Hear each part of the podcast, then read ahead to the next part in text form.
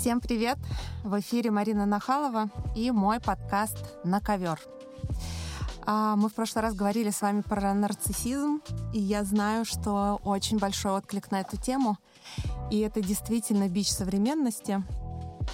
И эм, поэтому я надеюсь, что все, кто прослушали, э, получили полезные для себя рекомендации и понимают хотя бы минимально, как вообще взаимодействовать с, нарцисси... с нарциссизмом и как а, может быть, даже в себе его да, немножечко пролечивать. Сегодня вторая по популярности тема, и уже сказано, написано, издано, не знаю, мне кажется, книг, э, очень много всего на тему а, созависимости. Сегодня у меня на ковре будет вторая болезненная по популярности тема — это созависимость. И мы поговорим, как обычно, я расскажу критерии созависимости, я расскажу, откуда она берется, как сделать так, чтобы, если вы вдруг растите сейчас детей, не вырастить из них созависимых.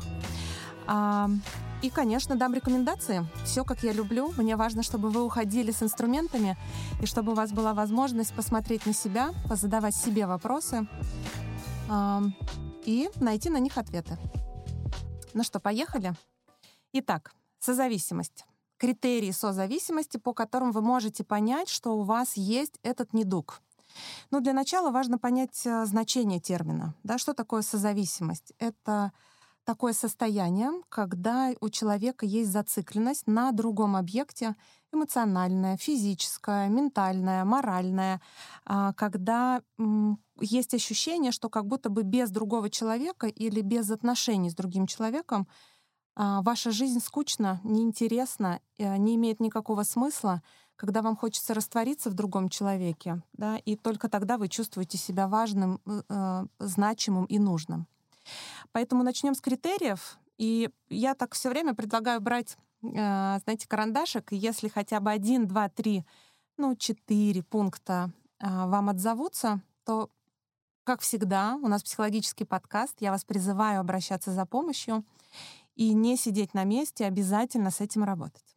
Итак, критерии созависимости. Первая важная а, часть — это низкая самооценка. Вообще, что такое самооценка? Надо понимать, что ну, как-то вот в психологии такой академической нет понятия низкая там самооценка, высокая самооценка. Она либо есть, либо ее нет. Да? То есть либо человек может оценивать себя адекватно относительно тех обстоятельств, в которых он находится, да, там, не покупать на последние деньги себе Феррари или там, не имея возможности содержать хорошую дорогую машину, да, тем не менее а, делает все, чтобы она у него была, для того, чтобы чувствовать себя важным, значимым. Да? Вот э, самооценка — это когда я могу себя оценить адекватно. Вот люди, страдающие э, созависимостью, им очень сложно себя оценивать автономными без партнера. Как правило, они чувствуют себя э, значимыми только если они о ком-то заботятся, кому-то помогают, э, спасают жизни даже иногда. Э, ну, в общем, всячески э, свою жизнь передают, скажем так, на хранение в чужие руки. И чувствуют от этого э, очень как раз высокую самооценку. Да? В этот момент им кажется, что они очень значимые вещи делают. Второй критерий — это ориентация на внешнее. Главный вопрос у таких людей в голове звучит, что скажут другие, что они подумают, как они на меня посмотрят, как они меня оценят, а будут ли они мной довольны. Да, это так бывает даже часто угожденческая такая немножко позиция, потому что все нутро созависимого человека, оно направляется, все либидо, да, или вся жизненная энергия, она направляется на другого человека, и в этом ищется основной смысл жизни. А, третий, третий критерий, третий пункт — это потребность страдать. Вот такой удивительный, интересный, но я за многолетнюю практику замечаю, что Созависимые — это частые клиенты в практике. Я думаю, что если меня слушают мои коллеги, вы подтвердите эту историю, что созависимые очень любят приходить в терапию, но приходят они, как правило, с запросом, как помочь своему близкому. То есть они начинают думать в первую очередь, то есть рассказываешь такому клиенту, например, про какую-то проблематику или рекомендуешь какую-то книжку, или не знаю, пройти какой-то тренинг, какую-то программу, в этот момент созависимый говорит, а можно моему мужу? Или а можно моей маме? Или а можно моему ребенку? То есть неважен, какой там будет другой объект, но вот эта вот потребность э, э, ну, как бы позаботиться о другом будет в приоритете. Поэтому страдание для них означает, что вообще они хоть как-то живут. Да? Часто созависимый впадает в такой цикл треугольника Картмана. Я думаю, что вы его все знаете. Даже не хотела про него говорить, но раз уж, раз уж моя бессознательно его озвучила, значит, надо э, сказать. Да? Треугольник Картмана, что это такое? Это когда человек находится в трех разных состояниях по очереди. Он сначала спасатель, он спасает вот этого своего зависимого, например, там, от алкоголя или от наркотиков, или там, даже от, от э, труд, трудоголизма всячески делает все для человека, занимает спасательскую роль. Через какое-то время он понимает, что его никто не благодарит, да, потому что почему не благодарят? Потому что никто не просил его спасать, по сути. А после того, как он почувствует, ну, чувствует, что его никто не благодарит, никто не говорит ему спасибо, э, он ощущает себя жертвой в этот момент, да, это второе состояние. Первое сначала спасатель, второе состояние состояние жертвы, и после этого возникает сильное чувство злости и желание напасть на того, кого вы спасали. Вот треугольник Картмана. Спасатель, эм, жертва, да, и преследователь. То есть нападение происходит. И вот таким образом Э, созависимый человек получает для себя ощущение страдания. И тогда он выходит к своему спасаемому объекту и говорит о том, что я столько для тебя сделала или сделал, я столько вкладываю в наши отношения, там, не знаю, я много работаю, я все делаю для тебя, а ты не ценишь. Да? Вот такое вот происходит, э, такая манипуляция. Это очень частое состояние, и мне кажется, огромное количество психологов уже сделало состояние себе на работе с э, созависимыми и вообще с треугольником Картмана. Я вам рекомендую, прям забейте в интернете, почитайте, не будем здесь долго останавливаться. А, пятый критерий созависимости — это отказ от себя. А, вот это вот такое ощущение, что меня нет, главное, хорошо этому человеку. А за этим стоит глубинная вообще потребность э, ну, в собственной защите. То есть что такое? Созависимый вырос в деструктивной семье, я попозже скажу критерии такой семьи, чувствует себя э, бесконечно, ну, ему бесконечно нужна забота, он сам в ней нуждается, а а поскольку он сам в ней нуждается, признать это не может, да, э, состояние слабости неприемлемо для созависимого, он не разрешает себе чувствовать себя слабым. И он тогда начинает гиперактивно заботиться и гиперответственно заботиться о своем партнере, таким образом реализуя свое ощущение слабости. Да? То есть он из другого делает слабого, и ему кажется, что тот нуждается бесконечно в его помощи. И так происходит размывание «я» и он, да, или я, или она. И появляется понятие «мы». У созависимых главное слово — это «мы». У нас отношения, наши там дети, наши, наши дети не в смысле, когда мы там перечисляем, да, что я с супругой имею детей, например, а когда вот все сливается, когда есть ощущение, что все должно быть общее да, совместный отдых, общая, там, не знаю, кровать, общие, а, общие завтраки. Ни в коем случае нельзя ничего делать по отдельности. Вот этот вот эффект «мы» и есть отказ от себя. Да, созависимые очень часто этим страдают.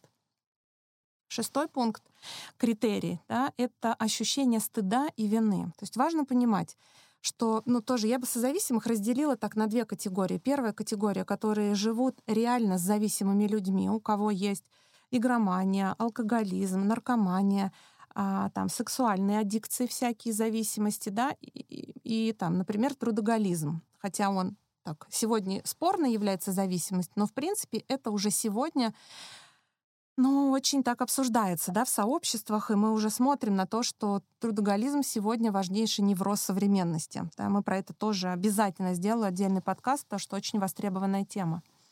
Итак, вот это ощущение, вот это первая, первая часть эм, созависимых. И вторая часть созависимых, которых не было в семье ничего подобного. У них не было мамы алкоголика или папы, не было никакой зависимости, но они все равно вырастают созависимыми, потому что э, их семья была построена то есть, несмотря на то, что не было зависимости, да, в семье все равно была деструкция. Тоже скажу чуть попозже, почему. Поэтому я так разделяю немножко созависимость, да, на вот, где была реальная зависимость и где все-таки был деструктив другого порядка, эмоциональный скорее. Итак, стыд и вина вот она очень присуща первой категории созависимых, то есть людям, которые, например, заботились о пьющей маме или пьющем папе, или выросли в семье, где были оба родителя выпивающих, да, может быть, даже кто-то погиб от алкоголя, например. И такие люди очень часто испытывают сильнейший стыд и вину. Это два определяющих чувства, с которым они живут потом по жизни. Я даже сейчас заметила на фоне всех происходящих событий в стране, ну и в мире уже, да, как, как уже так в целом, как правило, вот это чувство стыд и вина возникает у тех людей да, за происходящие события, а, которые, как правило, имели столкновение в своем детстве с этой темой, да, либо с темой насилия в семье, либо с алкоголизмом, либо с наркоманией.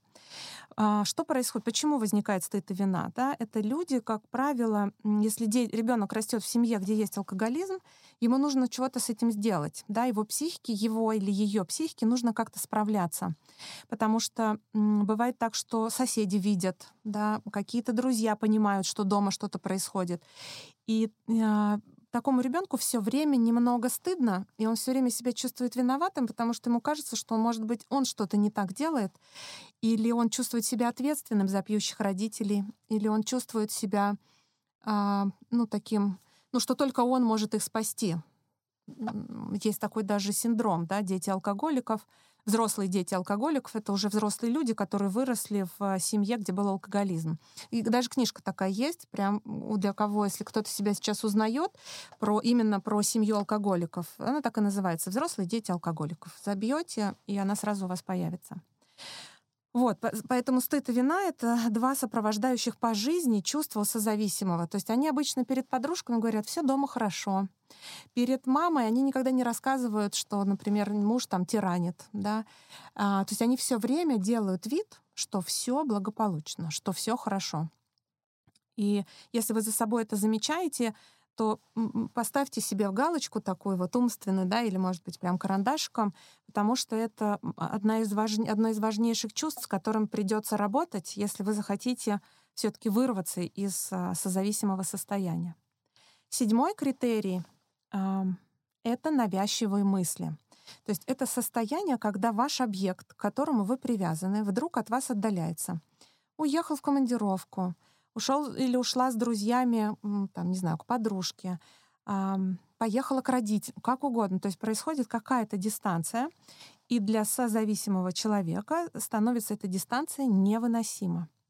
То есть начинается, поднимается сильнейшая тревога, а, приходит просто бесконтрольный поток мыслей, а, в котором даже могут возникать картинки, что что-то случилось, что вам изменяют, что человек погибнет — что, э, не знаю, уйдет и больше не вернется. Э, разнообразие этих картинок может быть очень большое, очень высокое.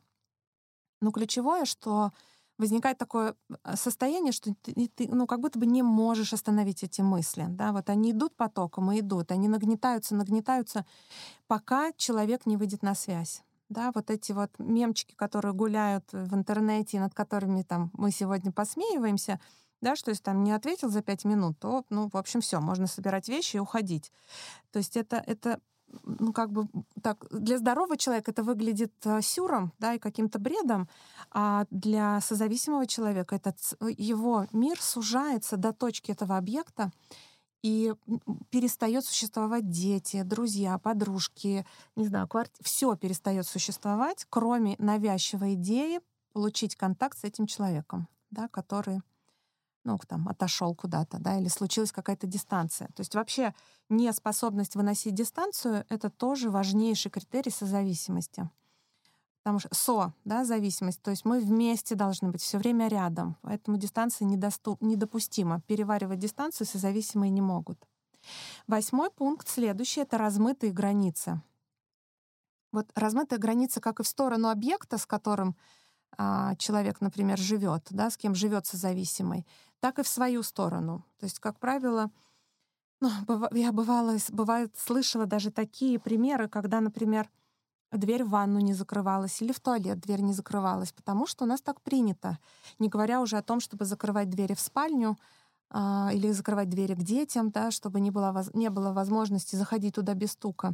Вот в семьях, где есть созависимость, как правило, а, границы очень размыты. Вообще непонятно, где чье, где чьи кружки, там, посуда, где чья комната. как правило, такие семьи декларируют, у нас все общее. Мы тут семья, у нас любовь, у нас дружба, у нас доверие. Часто девиантные семьи под доверием, как правило, э, ну, подсовывают, да, на самом деле нарушение границ. Да, тоже скажу еще про это. Что такое размытые границы? Это когда должны быть все телефоны распаролены, в любой момент можно зайти, можно посмотреть. Общая почта, общие календари. Да? Ну, то есть когда такое полное слияние. И вот тогда созависимый чувствует себя в комфорте. Если вдруг объект у этого созависимого взбрыкнет и скажет, нет, а можно у меня будет там, не знаю, отдельное, свой телефон, своя комната, своя кружка, что-то свое. И тогда созависимый опять испытает сильнейшую тревогу. Да? То есть вот это вот э, чувство тревожности, ну, вот я бы сказала, что это определяющее чувство для созависимого человека. Тревога бесконечная. И иногда даже ну, нет объективных обстоятельств для этого. Да? Иногда это просто ну, отвлекся, человек отвлекся, у него какая-то своя ситуация жизненная, да, там, не знаю, на работе что-то случилось, задумался человек. Созависимый сразу спросит, задаст вопрос, а о чем ты думаешь?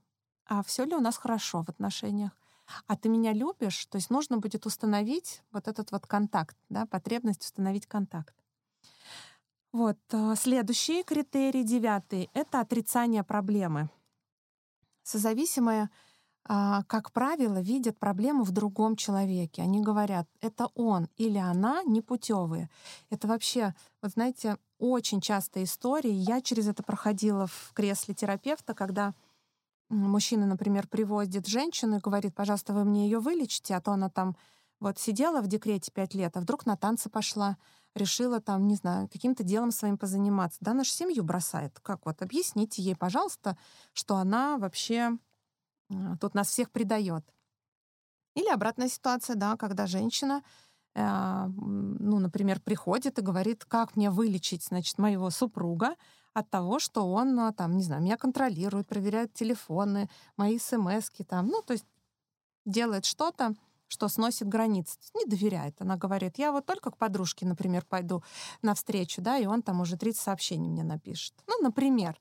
То есть вот это все отрицание проблемы для созависимого. Им кажется, что проблема всегда, ну, как бы в другом человеке да, не во мне, не то, что у меня тревога, не то, что я вообще теряю м, ощущение себя, что у меня нет автономности, у меня нет какого-то, не знаю, там, дела в жизни, которым бы я занимался, да, они говорят, просто вся проблема в другом человеке. Если вы вылечите, поправить, то мы все заживем. Вот, это такие основные критерии. Вот если вы пробежитесь по ним и увидите какую-то часть в себе, начните этим вопросом заниматься. Теперь важно, откуда берется, да, что это вообще такое созависимость, почему она формируется у человека. И, как я сказала выше, понятно, если в семье была зависимость, и объективно э, ребенок был пострадавший от этой зависимости, да, он брал на себя лишнюю ответственность, он спасал маму от папы или папу от мамы. Э, ну, когда вот рассказывают такие страшные истории, в которых там драки сильнейшие, и ребенок вынужден, там, не знаю, забираться под кровать. Это в лучшем случае такая стратегия. Но, как правило, дети в семьях, где есть алкоголизм, они, конечно, а, берут на себя бремя ответственности и начинают спасать родителей. Поэтому мне хочется поговорить про черты семей, в которых формируется, да, чтобы вы тоже, помимо того, что определили у себя э, созависимость, чтобы вы посмотрели назад и увидели, было ли что-то из того, что я перечислю в ваших семьях, и если было, то в каком формате? И я хочу вас предостеречь, что мы здесь все-таки с вами не лечимся, да, не терапируемся, у нас подкаст. Мы слушаем, знакомимся, изучаем э, себя, других, да, наших близких. Поэтому я вас призываю, когда вы слушаете, что-то узнаете, с, чем, с чем-то сталкиваетесь и понимаете, что это ваше, или вдруг вы узнаете в соседе Ваське, что это точно его проблема, не нужно к нему бежать и говорить, Вася, я поняла, ты созависимая, тебя срочно надо лечить. В лучшем случае Вася покрутит у виска э, пальчиком, в худшем случае скажет, так, иди разбирайся со своими проблемами сама. Такой синдром э, синдром второго курса психфака, да, когда человек только познакомился с какой-то темой, ему сразу хочется ее всем рассказать. И тут ну, тоже важно понимать, сегодня очень много информации. Мы, с одной стороны, а, в сообществах этому радуемся, потому что люди как-то стали больше узнавать, знают какие-то теперь модные словечки, да, знают, что такое абьюз, там, не знаю, созависимость, нарциссизм. Вроде все это знают, но чего с этим делать, как правило, по-прежнему еще непонятно, потому что все-таки нужна терапия. Да?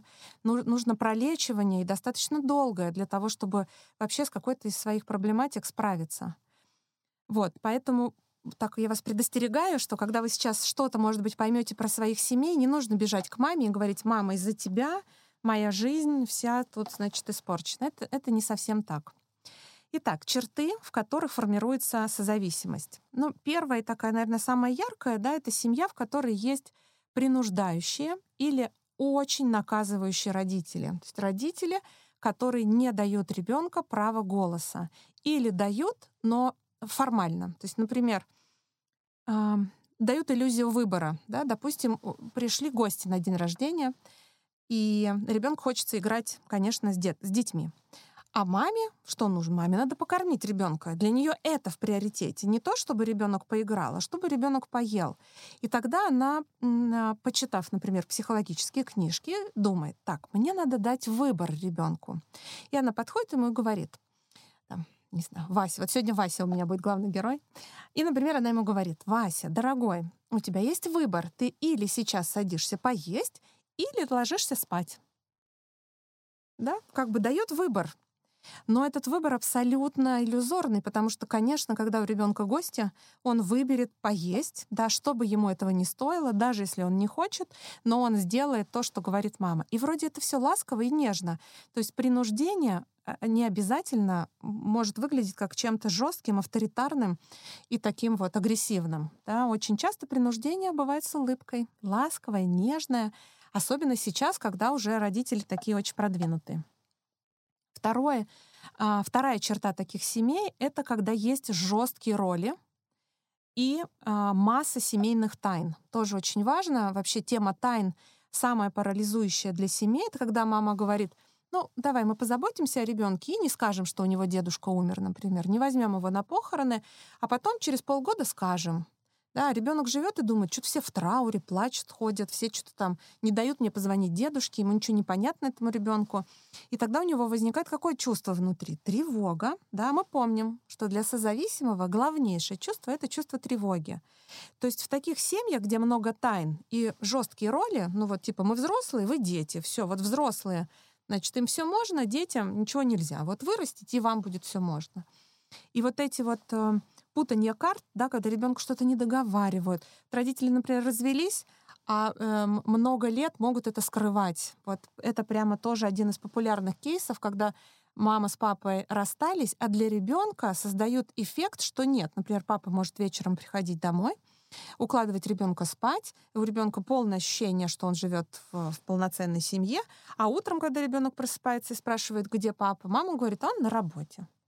Да, и э, дети все чувствуют, все понимают, и через какое-то время ребенок все это просечет, и будет и у него опять будет возникать тревога. Да, вот семьи, в которых есть вот эти тайны, это прям рассадник для того, чтобы вырос созависимый ребенок. Третья черта ну, собственно, как я и сказала, да, непосредственно алкоголь, наркотики, игромания, да, или то есть какая-то какая-то конкретная прям зависимость. Поэтому здесь уже я про это сказала, пойдем дальше, не будем останавливаться. Следующий критерий — это отсутствие границ да, в такой семье, и вообще нет возможности уединиться. Да, когда в комнату стучат, не стучат, когда входят без стука, когда мама может открыть шкаф и вывалить оттуда все вещи и сказать, давай э, там, наводи порядок, когда родители вторгаются в пространство ребенка. И вот в такой семье, как правило, у ребенка нет возможности себя защитить, да, потому что мама же это любовью еще все называет. Да? Она говорит, ну я же тебя люблю, я хочу тебя научить, чтобы ты порядок э, там. Э, как, например, одна мама говорит, предъявляет своей дочери, говорит, вот ты посуду мыть не, не научишься, и она, например, может это говорить там пятилетней девочке или там, не знаю, или подро- подростковой девочке, вот ты не научишься мыть посуду, замуж тебя никто не возьмет. И у девочки абсолютно кривая связка. Как вообще связано мытье посуды да, с замужеством? Но мама ей передает свою тревогу, связанную с тем, что если она не научит девочку мыть посуду, то она будет плохая мама. И тогда, и тогда ей ее девочку просто будут возвращать. Да? То есть там нет в этой конструкции нет ребенка, есть только тревога мамы. И вот, вот это вот отсутствие границ, это когда мама говорит, мы, мы поступили, мы сдали экзамены, в нашей семье выпускной, ну то есть когда все вот эм, ну, сливается в одну точку, да, и такая девочка вырастает, и для нее это становится нормой. Она хочет найти такого же молодого человека, который будет ей это мы обеспечивать, да, потому что ничего другого она не знает. Следующий критерий — это когда один или оба родители физически больны, то есть они имеют дефект. Например, когда в семье есть инвалид очень-очень, да, распространенная ситуация, в которой, например, папа лежачий больной или мама лежачая больная по каким-то, да, причинам, и многолетняя, или, например, в здоровой семье есть бабушка, которая лежит, болеет, и ребенку все время говорят, потише, там, не, не громко, не смейся, не кричи. И ребенок все время себя подавляет, да, он не может жить полноценной жизнью. Это раз. А во-вторых, такой ребенок, как правило, научается очень рано заботиться о больном да, ну, там, утки менять, не знаю, повязки делать, еще что-то. То есть, ну, делать что-то для родителя, который болеет. И что у ребенка очень рано, ну, он же такой ребенок лишается детства, да, он вместо того, чтобы, например, бегать на площадке, а, беситься и, там, не знаю, целоваться по подъездам, а, такой, такая девочка или мальчик, они идут домой, да, менять бабушке, например, не знаю, повязку на ноге. И это тоже рождается ощущение созависимости, да, потом такая девочка вырастет, и она будет искать кого-то, о ком ей нужно будет бесконечно заботиться. И тогда появится такое понятие, как инвалидизация, да, когда я все время, я спрашиваю созависимого, я говорю, ну а чего, он сам-то у вас там не справится, что ли? Взрослый мужчина, например, там 40-летний, чего вы из него инвалида делаете? И они тогда сразу так, ну, раз и задают себе вопрос, да, почему это вот я думаю, что он не справится. Или, например, взрослые уже дети а, своих родителей инвалидизируют, потому что они привыкли о ком-то все время печься, да, и, и им нужно иметь вот этот вот объект, который обязательно либо чем-то болеет, либо беспомощный, либо как-то страдает, и тогда созависимый геройствует и чувствует себя важным. А, следующий, следующая такая черта, когда вместо любви семья держится на долге, жалости, да, обиде и чувстве вины. Когда мама, например, говорит, ну ладно, иди со своей девочкой, хорошо, иди погуляй. Ну, я посмотрю телевизор, ладно. Я надеюсь, что у меня сегодня давление не поднимется. Да, вот она манипуляция, по которой то есть она вроде разрешила, при этом она рассказала про тревогу, связанную с давлением, и про то, что у нее кроме телевизора больше никого нет. И тогда у такого ребенка, если он живет в этой среде обитания, у него, конечно, возникает вина, ощущение долга, да, такие уже взрослые люди мне говорят, но я же должна, это же моя мама. И я все время говорю о том, что заботиться и нести ответственность — это все таки два разных состояния. Да, вот попробуйте сами сейчас ответить себе на вопрос, прежде чем я дам правильный ответ. Что такое заботиться о родителе и нести ответственность? Надеюсь, вам пришел какой-то ответ. Вот смотрите, э, заботиться — это когда вы спрашиваете, мама, тебе нужна моя помощь? Например, мама звонит и говорит, ой, у меня сегодня тахикардия, у меня давление, мигрень, вообще чуть не падаю. И вы говорите, мам, тебе помочь чем-то? Мама говорит, да нет, ну что тут уж доживаю уж как-то, уж доживу. И вы говорите, ну ладно, если будет нужна помощь, позвони мне. И кладете трубку. Мы сейчас не говорим про критические состояния, да, когда мама объективно болеет, когда у нее действительно, ну, то есть я говорю сейчас, когда это все-таки манипуляционное такое вот вздыхательство. Или когда э, а нести ответственность, да, пример. Когда мама звонит и говорит, у меня э, давление, и вы говорите, мам, сейчас я тебя запишу к врачу, завтра в 9 он тебя будет ждать. И тогда такая мама, приводя ее к врачу на следующий день, как будет себя вести? Она будет капризничать, она будет говорить, что-то вы меня растрясли в машине, привезли меня не вовремя, и вообще я голодная. То есть она начнет выполнять роль ребенка. Поэтому очень важно, что если вдруг вы росли в семье, где да, болел родитель или до сих пор болеет родитель, учиться — это очень сложно, очень сложно. Это так вот звучит когда, да, вот там Марина сказала, надо заботиться, а не нести ответственность. Это огромный труд вообще научиться ставить границу перед родителями, которые очень много лет манипулируют а, своим здоровьем. Да, когда родители говорят, вот я скоро умру. И так там 30, 40, 50 лет. Да, это очень сложное, очень сложно из этого выйти. Следующий критерий. Да, вот, вот э, э, еще раз сюда вернусь. Вот это долг, жалость, обида и вина, да, а не любовь, поддержка, а, готовность отпускать. Вот, вот такая конструкция приведет к тому, что будет формироваться зависимость. Следующий пункт. Когда никому нельзя доверять из внешних. Вот семья, в которой будет формироваться созависимость, это семья, где есть культ, культ семьи и культ объединения, да, когда там родители говорят, главное, как у нас, вот все должны держаться вместе. Неважно, что вы уже там подросли и уже готовы сепарироваться, все равно мы все должны держаться вместе, потому что снаружи никто, да, вот это классическая такая фраза, никто так вас не будет любить, поддерживать, понимать, заботиться и далее по списку, как я, например, говорит мама, ну или какой-то родитель, да, с которым живет ребенок. Это все тоже почва для формирования созависимости. А, следующий, восьмой, восьмая черта — это отрицание проблем и иллюзия близости.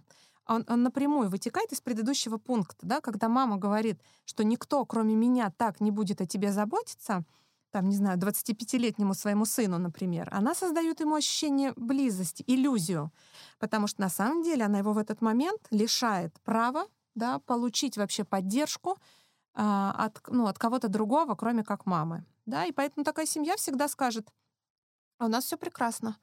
Э, а, э, э, принесет, например, такая дочка, которая хочет вылечиться, да, от зависимости, принесет маме книжку какую-нибудь и скажет, мам, почитай, пожалуйста, чтобы ты понимала, что между нами происходит, да, про созависимость. И такая мама, как правило, сделает там поправочки в этой книжке, вернет ее и скажет, ерунда это все и сделает это нежно и с любовью, да, что вы даже не, вы себя почувствуете, что со мной что-то не так. Ну и последний критерий, а, последняя черта семьи, в которых вырастают созависимые, это абсолютная власть взрослого. Это когда в семье, ну, прям по сути, культ взрослого. Да? Папа, например, не знаю, высокопоставленный чиновник, и у него, как правило, будут созависимые дети, потому что ну, никто не может перечить такому папе, никто не может ставить границы такому папе. И этот папа, как правило, всемогущ. Или мама, например, не знаю, директор школы всю жизнь, или мама, эм, не знаю, там, ну, занимает какую-то серьезную позицию, да, и тоже вся семья будет вокруг мамы, и переплюнуть такую маму будет, как правило, невозможно, да, психически. И так, это черты. Идем дальше. Ну и теперь, пожалуй, самое важное — хотя важное все, но тем не менее, что прорабатываем, да, какой путь, то есть какую карту вам нужно для себя нарисовать, чтобы вы понимали, как вам выходить из состояния созависимости. Еще раз повторю, самому вырваться из этой концепции очень трудно, очень трудно. Почему? Потому что вас все время, ваше бессознательное все время будет вас обратно засасывать, все время вы будете скатываться в привычные модели поведения. И тем не менее, я все-таки верю, что можно хотя, хотя бы один шаг, но сделать. Итак, что мы прорабатываем? Первое. Нужно признать тот факт, что вы созависимый человек. У созависимого в его психический возраст э, равняется там, от 3 до 5 лет. А что, что это значит от 3 до 5 лет? Это значит, что дети в этом возрасте очень боятся потерять родителя. Они уже чувствуют себя самостоятельными, но если мама куда-то свинтила, ребенок испытывает тревогу. Вот созависимый даже 40-летний человек, он испытывает тревогу маленького ребенка. Поэтому первое, что нужно сделать, это признать этот факт. Да? Не бороться с ним, не сопротивляться, а признать. Второе — это работа с чувствами да, у созависимого блок на чувства, потому что ничего, кроме тревоги, стыда и вины, там нет никаких других чувств. Поэтому а, а, большая часть работы в терапии у нас уходит на то, чтобы научиться распознавать спектр чувств. Да, вы можете скачать для этого в интернете прям табличку с чувствами и каждый день себя тренировать самостоятельно. Что я сейчас чувствую? Раздражение, злость, негодование — отвращение, любовь, близость, нежность, возбуждение и так далее. Да? Большой спектр чувств. Не только обычно у, у созависимого спрашивают, что ты сейчас чувствуешь? Он говорит, тревогу. Все, больше ничего назвать не могут. А, третье. Нужно будет работать с контролирующим поведением. Да? Потому что созависимый, он контролер. Он такой контрол-фрик абсолютный. Ему нужно знать, где, что, во сколько, с кем. Даже если это завуалировано и мягко требовательно, все равно у этого есть вот такой вот давлеющее состояние. Поэтому работать над контролирующим поведением. Четвертый пункт, да, что делаем, это выстраиваем свои личные границы. Но границы сложно выстроить, пока вы чувствуете себя пятилетним. Да, у пятилетних нет границ. Они лезут к маме в кровать, к папе, не знаю, в спаль, в эту в ванну. Э, поэтому выстраивать границы вам нужно будет учиться. Это, это тоже отдельная прям такая серьезная работа. Пятый пункт — это работа над самооценкой. Да, это всегда задавать себе вопрос, это то, что я хочу, или это то, что хочет мой партнер, от которого я завишу. Вот он говорит, этим летом мы едем на Мальдивы. Ну, или там, этим летом мы едем в Ярославль. Не спрашивая у вас, например, а вы хотите куда-то этим летом поехать? И тогда ваша задача спросить себя, это то, что я хочу или хочет мой партнер. То есть все время искать собственное я. А, шестое. Избавиться от позиции жертвы. То есть это не он так со мной поступает, а если вы пункт один признали, если вы признаете, что вы созависимы, то тогда, когда с вами поступают как-то некрасиво, ваша задача сказать, пока я это выбираю. К сожалению, я на сегодняшний день я не могу вырваться из этого круга, поэтому пока я остаюсь да, в этих отношениях, где мне больно, где меня ранят, где мной манипулируют, где, где там используют меня. А, то есть позиция жертвы — это не когда я выбрала что-то. Позиция жертвы — это когда я говорю «так получилось». А если я говорю «да, я здесь остаюсь, потому что я болею», это уже не позиция жертвы. Следующий пункт, седьмой. Умение самостоятельно думать. Да, вот это э, и выходить из «мы» в «я». Там, где было «мы», должно стать «я». Это очень важно. Восьмой пункт. Работа с утратой иллюзий.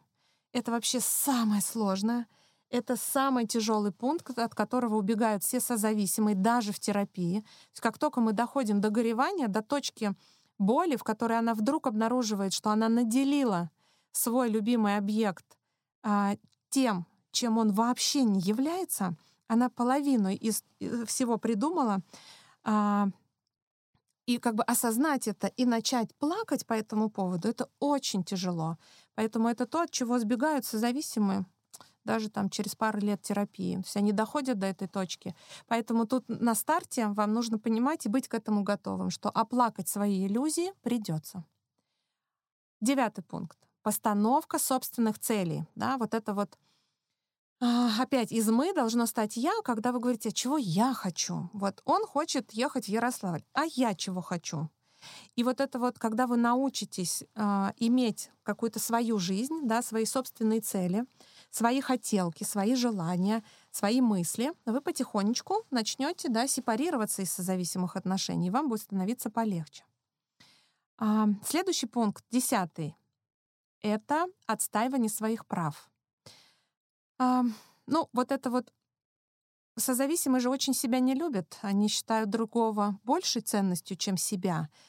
И поэтому у созависимого очень много ненависти к себе, да, потому что когда ты много лет обслуживаешь другого человека, а потом вдруг обнаруживаешь, что тебя в этих отношениях не было, и что тебя, может быть, даже где-то использовали или тобой манипулировали, да, ну, нажимая на, на твою созависимость, на твое такое вот желание быть нужным. И в этот момент э, вся эта злость и ненависть, она поднимется и будет направлена и на партнера, и на себя.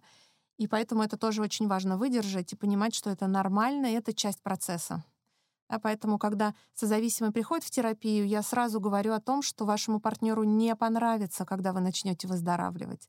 Он же привык уже, или она, да, партнер, я сейчас не имею в виду там мужчину или женщину, партнеры привыкают, что о них пекутся, заботятся, а, они привыкают использовать. И поэтому очень важно для созависимого понимать этот путь, что если она идет в терапию, то, скорее всего, а, партнеру противоположному это не понравится, и ну, либо вы, да, вам нужно будет пойти в общую терапию совместную, ну, либо расстаться. Вот. Ну и последний такой пункт, над чем придется поработать, это устранять манипуляции. Это очень важно, потому что Э, созависимый человек такой же прекрасный манипулятор, как и тот, от кого он зависит. Да? Потому что созависимость же формируется с детства, и ребенок очень рано научается манипулировать на каких-то своих особенных условиях. Я сирота, или я там в семье выросла, там, не знаю, нездоровых людей, или я всю жизнь там работала, с, там, не знаю, с 10 лет уже работала. А, то есть вот эти манипуляции, они тоже станут видны после того, как вы пройдете первые 10 пунктов, которые я перечислила. И к концу уже вы, ну, к концу, я имею в виду терапии, частый вопрос мне задают, сколько лет нужно, чтобы выйти из созависимости? Ключевое — лет. Это правда очень сложная работа. И ну, в среднем, да, пара-тройка лет серьезной работы, такой планомерной, а, терапевтической, с чтением книг и с проработкой боли внутренней, и выйти из созависимых отношений можно. А, а что там на другом берегу созависимости, да? Вот тоже интересный такой вопрос. Вот на этом берегу-то спасание, спасение, ощущение себя значимой, ощущение себя влиятельной, ощущение, что вы контролируете а, эту жизнь, что у вас все получается. Цена, тревоги, панические атаки, страх будущего, а, вообще сильнейшая тревога, там, не знаю, от старости из-за детей. Вот оно, да, как-то преимущество созависимости и цена, которую мы за это платим. А на другом берегу, когда человек вылечивается, что там? Там партнерство, там не мы, а я и ты. И из этого рождается что-то общее. Там ценность друг друга. Там возможность иметь что-то свое собственное, свое дело, свое занятие, да, а, иметь свой голос, право говорить. А, на том берегу уважения и признание того, что вы равноценны, да, вы равноправны, вы равнозначны — и я сейчас не про феминистич, фем, фем, фем, феминистическую повестку, я про то, что вы как личности, да, как люди имеете право на чувства, на тревоги, на страхи, на переживания, что вам нужна поддержка от близкого человека. Не использование, а поддержка. Не когда вы а, там, не знаю, поюзали человек, что-то получили и пошли дальше к следующему партнеру, а когда вы, ну, получаете, ну, такую вот настоящую близость. Поэтому, конечно, созависимые этой близости очень боятся. Им гораздо проще быть в позиции спасателя, а, спасать другого человека, а не строить с ним близкие доверительные отношения. Вот. Поэтому я вам предлагаю сегодняшний, нашу встречу, сегодняшний подкаст послушать. Я знаю, что многие вещи попадут, потому что это правда очень популярная тема. Пожалуйста, не обвиняйте родителей, не нападайте на них, не не идите домой к партнеру и не говорите, все, я поняла, значит, в чем проблема. Позовите его, пригласите к диалогу, послушайте вместе подкаст, покажите близким, да, у кого вы видите, как вам кажется, такую проблему. А, дайте им про это знать, да, пусть они послушают, тоже познакомятся с этим. Почитайте книжки, очень много про созависимость, даже перечислять женщина, которая любит очень, перечислив все-таки, женщина, которая любит очень сильно, да, Робин Нор, вот самая популярная уже сегодня ее только везде, где только можно и нельзя. Взрослые дети алкоголиков, да, тоже про созависимость, книжка. В общем, их много, так что вы находите, читайте. Вот, и берегите, пожалуйста, себя, не нападайте на своих близких, когда вы что-то про себя узнаете. Ну что, я буду сегодня с вами прощаться. Буду ждать от вас комментарии, вопросы. Обязательно на них отреагирую. И до встречи в следующем эфире. Пока-пока.